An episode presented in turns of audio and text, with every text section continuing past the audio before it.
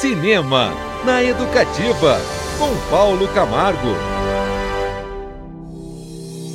Faz muito sentido que o filme Medida Provisória venha à tona em um momento em que o racismo se torna um tema tão urgente no Brasil.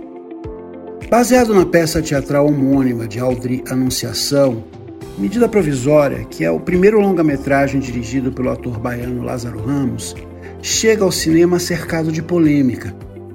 Em um futuro não muito distante, porém não determinado, o Brasil atravessa, no filme, um momento de tensão após a revogação de uma lei que dava aos descendentes de escravos o direito de serem indenizados pelo mal casado pelo Estado aos seus antepassados. A suspensão desse direito conquistado faz com que os afrodescendentes brasileiros se revoltem e o governo responde a essa indignação primeiro com uma oferta insólita, até simpática.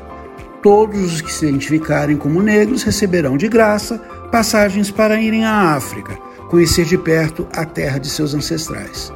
Pouco tempo depois, é baixada uma medida provisória que determina a prisão e extradição imediata de todos os afro-brasileiros em um projeto de clareamento ou branquificação do país.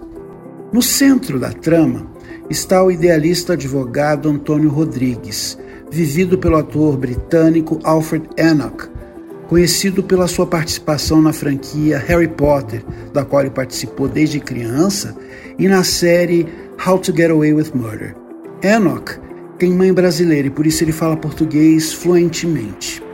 O personagem dele, Antônio, é um dos líderes de uma organização não governamental que defende os direitos dos brasileiros de melanina acentuada, como os descendentes de africanos passam a ser chamados no Brasil desse futuro do filme.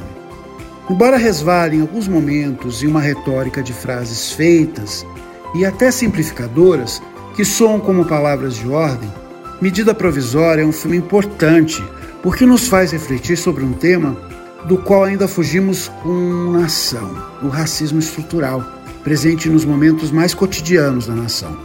A direção vigorosa de Lázaro Ramos, que demonstra saber aonde chegar, e o bom roteiro conseguem afastar o longa do tom meramente panfletário, embora ele esteja lá. A trama distópica funciona e bem como thriller político. É um filme tenso, envolvente e muito incômodo, mas também engraçado em sua assumida intenção de colocar o dedo na ferida racial do Brasil.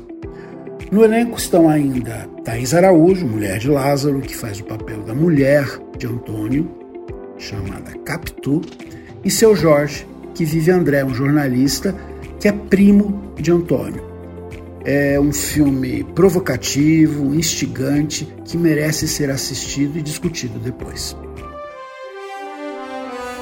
Cinema na Educativa, com Paulo Camargo.